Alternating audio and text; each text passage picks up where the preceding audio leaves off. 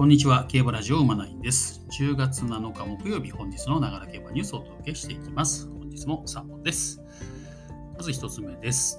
えー、毎日王冠の話題ですね。えー、安田記念1着3着馬の再戦、ダノン・キングリー対 VS シュネルマイスター、ね、日刊スポーツさんの記事です。これ毎週お届けしてますけどね、これね、追い切り激論、毎日王冠 G2 芝 1800m 10日ですね、東京競馬場で行われます。1着馬に天皇賞秋の優先出走権という、えー、最終追い切りがね、東西トレセンで行われたと。で今回の追い切り激論はこの2頭ですね、安田記念の再戦ということでね、ダノンキングリー対シュネルマイスターという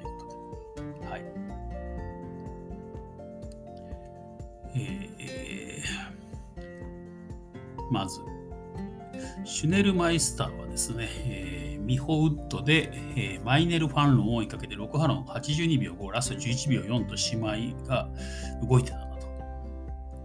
えー、追われるともう一段ギアを上げて1馬身先着。えー、付きっきりで長距をつける島田騎手、手塚氏ともに先々週より先週、先週より今週と追うごとに良くなっていると着実な良化を強調しています。確かに動きは良かったが、重量が4キロ差から2キロ差になるし、上がり目がないと厳しいのではと。えー、そしてもう一人、井上さんという方はね、えー、死は春と大きく変わっていないという一方で、えー、背が伸びてスラッとしてきたと評しました。以前以前は太めに映る体つきでしたが、夏を越し体つきがシャープになり、その分切れ味も増した印象です。4キロ差で、えー、頭プラス半馬身差は決定的だと思うかというですね。なんていうんですか、この方ね。コナンさんですかね。はいまあ、それに対して井上さん。譲りませんね、と。それより追い切りはどうでしたと。えー、前回、直前同様 B コース、ダート。えー、馬なり5ハロン68秒82秒0でしたと。コナン。直線の加速は良かったし、動きにもすがるさがあった。馬体も締まりがあって見栄えがしたねと。こっちはあれの方ですね、これはね。えっ、と、ダノン・キングリの話ですね、これはね。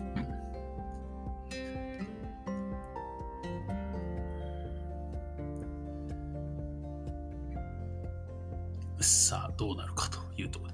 まあ、確かにね、4キロ差があって、まあ、春はね、ああいう結果になったと。それか今度2キロ差になると。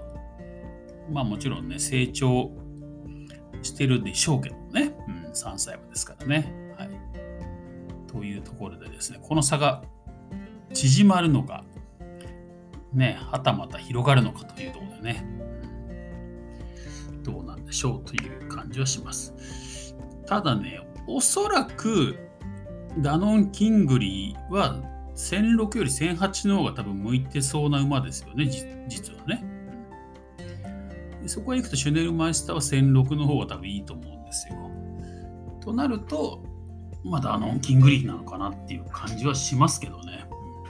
まあでもシュネルマイスターは堅実堅実に走ってきますからね。まあ、そこは安心できますよね。ちょっとダノン・キングリーがまだそこまでなんか安心できないって感じしますよね。まあ、強かったですけどね、安田記念はね。まあまあ、それにしても面白い対決かなと思います。まあ、ここにね、昨日話しました大和キャブニあたりがね、うまく絡んでくると面白いかなと思いますからね、馬券的にもね。はい、次の記事いきます。えっ、ー、と、1週間前ですよね、秋華賞の話題です。ユーバーレーベン、手塚氏は慎重な姿勢と、旧仕上げ否めない。デイリースポーツさんが元記事ですね、これはね。えー、ユーバーレビア6日、津村、かっこレースはデムーロ、オセに、えー、ミホウッドで浅間のいたずら、心の灯台と合わせられたと。直線に入ると実戦を想定して2頭の真ん中で挟まれる形で並入でフィニッシュ。えー、5ハロン71秒1、39秒4、ラスト11秒4をマークしたと。前走後に左前足に不安を発症したためぶっつけ本番で挑む。9月中旬から乗り込みは順調に進んでいるが、手綱手塚氏は旧仕上げは否めないと慎重な姿勢と。えー、この日も時計が遅かった、もう少しやりたかったが、とやりたかったが、と渋い表情だったと。ただ体はふっくらして見えるし、動きは人追うごとに良くなっていると前を向くと。あとはオークスバの底力を信頼するだけということですね。結構ね、やっぱり追い切りって、1週間前の追い切りって結構重要なんじゃないかっていうのがね、やっぱ最近ちょっと思っておりましてですね。うん、そうなんですよ。そういう意味ではね、やっぱね、おいなんだろうな、1週間前追い切り情報、なんかレースの踏襲になっちゃうと、どうしても踏襲の追い切りの話しか出てこなくなっちゃうじゃないですか。でも結局ね、この1週間前の追い切り、まあまあ、自分がもしね、調教師だったらっていうのを思ってもらいたいと思うんですよ、皆さんもね。ただやっぱりこう1週間前にある程度のところにまで持っておい持っておきたいですよね。で、投手、ね、当日、投手はね、うん、そのレースがある週に関しては、まあ、そこまで目いっぱいやらなくてもね、大丈夫ふうにね、持っていきたいじゃないですか、調整的にはね。そういう意味では1週間前追い切りってどこどこまで仕上がってるかっていうのがすごく大事かなっていうふうにね、思いましてですね。まあ、こう1週間前追い切り情報っていうのもちょいちょい出てるんですけどね、こういう記事はしっかりチェックしておいた方がいいかなってことでね、まあ、取り上げてみたんですけど、特にね、この記事見ると、まあ、今回、まあ、前走後にね、ちょっと前足にね、不安が発生してぶっつけ本番ということでね、そういう意味では順調度も劣るし、旧仕上げも否めないって言っちゃってますからね、調教師さんがね。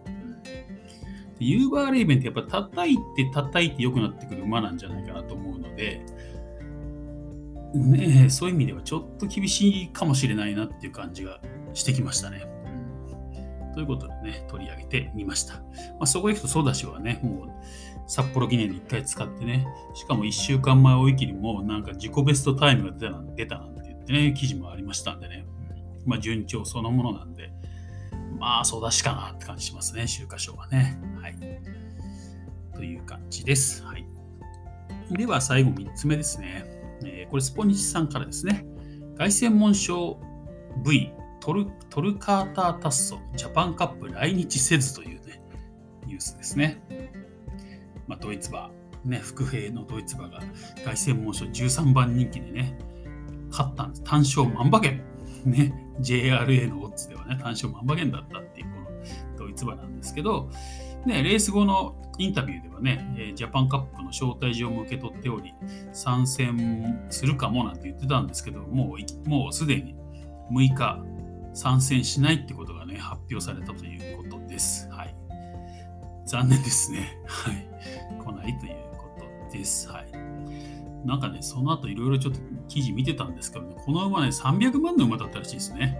300万。うんまあ、そういう意味で夢はありますよね。300万円で購入した馬が凱旋門賞を勝ってしまうっていうですね、まあ、そういうこともあるんだなというね。まあ、ルメールなんかの感想の記事とかも読みましたけど、馬場が重すぎたって言ってますね。日本馬にとってはちょっと馬場が重すぎたと、分析をしてました、ルメールさんはね。はい、まあ、特殊な馬場だったんでしょうね。だからこそこういう馬がね、勝てたっていうところはあるとは思うんですけど。まあ、せね、せっかくなんでちょっと来て盛り上げてほしかったですけどね、まあ、ちょっと残念なニュースだなと。まあ、来るかもっていうのを伝えたばっかだったんですけどね。まあ、来なくなりましたということも伝えておこうかなと思いましたね。取り上げてみました。はい。ということで、本日は以上です。はい。もう早いですね。明日も金曜日ですね。まあ、今日木曜日で、明日が金曜日ということでね。明日はね、えー、まあまあ G1 じゃないんです金曜日はなんか今週の一頭みたいな感じでね、なんかこう狙い馬みたいなのちょっと取り上げられたらいいかなと思ってますけどね。まあまあ、また明日ね、えー、聞いていただければいいかなと思います。ということで、えー、本日は以上です。また次回お会いしましょう。